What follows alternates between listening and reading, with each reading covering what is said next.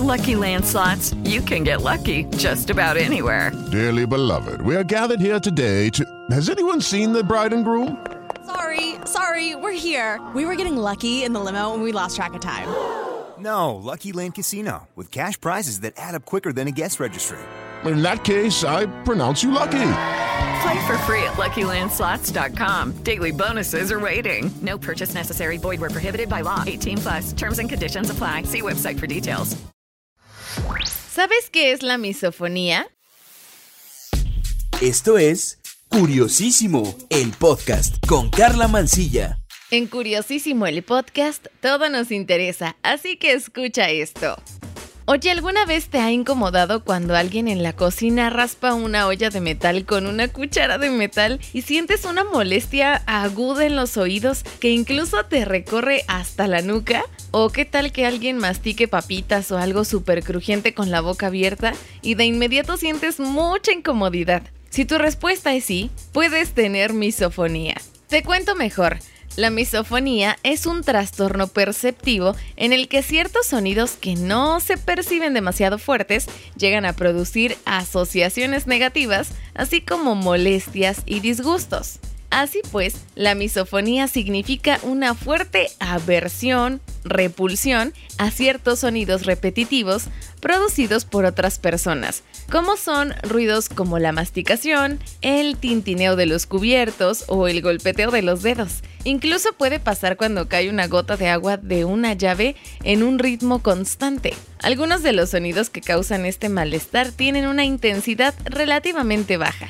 La mayoría de las veces, y está estudiado un 82% de los casos, los sonidos detonantes son producidos por una persona en específico que se encuentra alrededor. Por lo tanto, este problema puede tener un impacto en la vida diaria de las personas afectadas, ya que pueden tender a evitar situaciones en las que se puedan enfrentar con estos sonidos. Las personas que sufren misofonía pueden presentar malestar, ira, enfado, pánico, temor e inclusive llegar a imaginar que atacan a la persona que lo produce.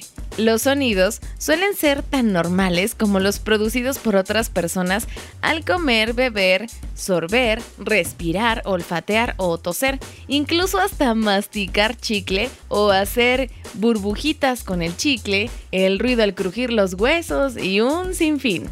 Pero algo que debemos considerar es que muchas personas que tienen misofonía suelen manifestar ansiedad y conductas de evitación.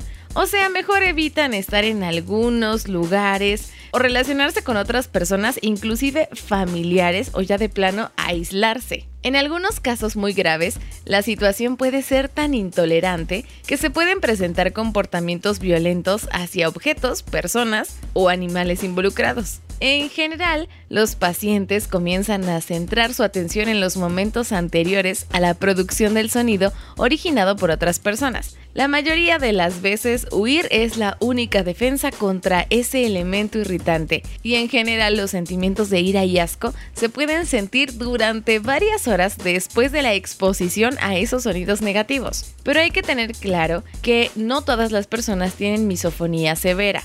Cuando se enfrenta a un sonido que no se puede soportar, la persona con misofonía severa experimenta, digamos que al instante, una ira extrema acompañada de síntomas físicos como sudores fríos y un ritmo cardíaco acelerado. Otros síntomas pueden ser eh, una posible hipertensión arterial, presión sobre el pecho, brazos y cabeza, aumento de la transpiración, calambres, irritación, agresividad, también irritabilidad. Los síntomas comienzan a aparecer en la infancia y en general los ruidos detonadores suelen estar relacionados con el modo de respirar y masticar. Bueno, y te vas a preguntar cómo se desarrolla la misofonía. Bueno, pues a menudo proviene de una reacción aversiva a sonidos específicos producidos por miembros de la familia o sonidos ambientales en la infancia o en la adolescencia. Cuando se desarrolla la misofonía, los sonidos cotidianos comienzan a aparecer de manera poco natural y cada vez son más molestos. Después de la exposición a algunos o a muchos de estos sonidos, se pueden desarrollar altos niveles de irritabilidad y enojo. Esta reacción puede aumentar a una ira involuntaria después de la exposición y puede generalizarse para incluir más y más sonidos. Al final hay que entender que las personas afectadas pueden sentirse abrumados o avergonzados por la intensidad de estas emociones y temen tener la capacidad para controlarlas. O de plano ya les molesta estar expuestos a estos sonidos desencadenantes. La misofonía también está relacionada con la audiología, y esto debido a los altos niveles de activación nerviosa entre el sistema auditivo y el cerebro. La misofonía es frecuente en personas que ya tienen tinnitus, que son zumbidos en los oídos, o hiperacusia, que se refiere a una condición que surge de un problema en la forma en el que el centro de procesamiento auditivo central del cerebro percibe los sonidos. Dos trastornos auditivos relacionados, evidentemente, con el sonido. Además, la prevalencia es la misma entre las personas con y sin pérdida auditiva. Tenemos que tomar en cuenta que no existe ningún fármaco para este trastorno, pero realizar un tratamiento psicológico sigue siendo en la actualidad la mejor solución, y es que en terapia adquieres herramientas para controlar tus emociones. El objetivo es habituarse a los sonidos desencadenantes para que el cerebro no los considere más perturbadores, sino normales. Esto es un trabajo a largo plazo que no puede ser bastante difícil, pero vale cualquier esfuerzo. Y todo para no perder ningún tipo de relación familiar o personal. En promedio dura nueve meses el tratamiento psicológico y funciona en aproximadamente el 90% de los casos. Te voy a confesar que yo también tengo misofonía, pero en un grado muy leve. Y muchos sonidos pues me estresan demasiado y me irritan como el que te contaba de la cuchara raspando la olla. Ay, de verdad, solo de pensar me da mucho horror.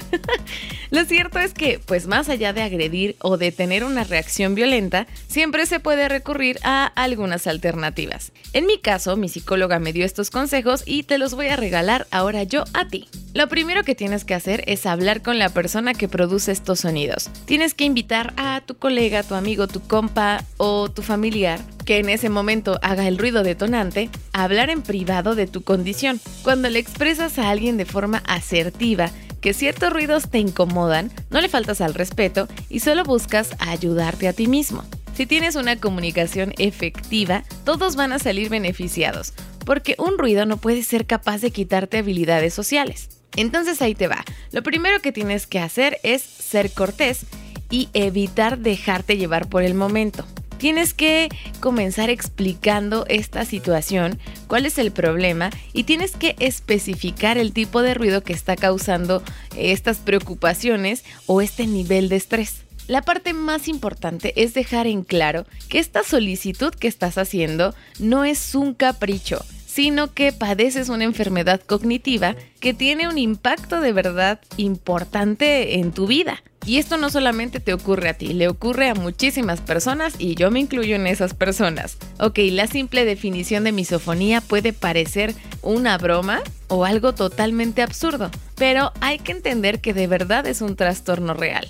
Bueno, por último, si de plano este ruido detonante no se puede controlar, y tú padeces misofonía, trata durante un periodo de tiempo alejarte del sitio y volver cuando el ruido acabe. Un ejemplo es que a muchas personas les irrita el ruido de la licuadora. Entonces, si sabes que te vas a enfrentar a un proceso así dentro de la cocina, mejor retírate de la cocina, ya que te avisen que dejaron de licuar, puedes volver.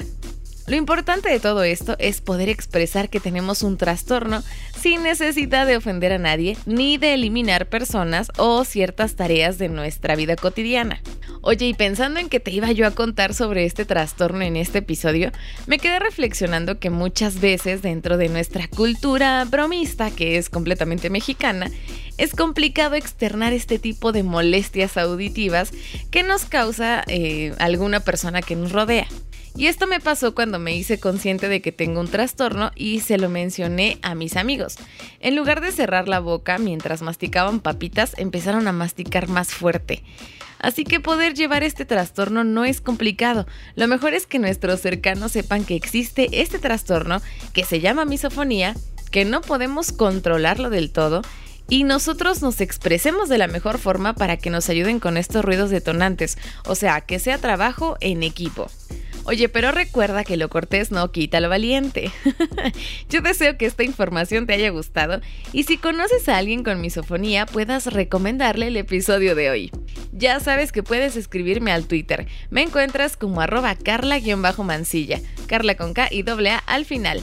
Todo esto para que me mandes tus dudas, tus preguntas y bueno, con muchísimo gusto investigo sobre ellas.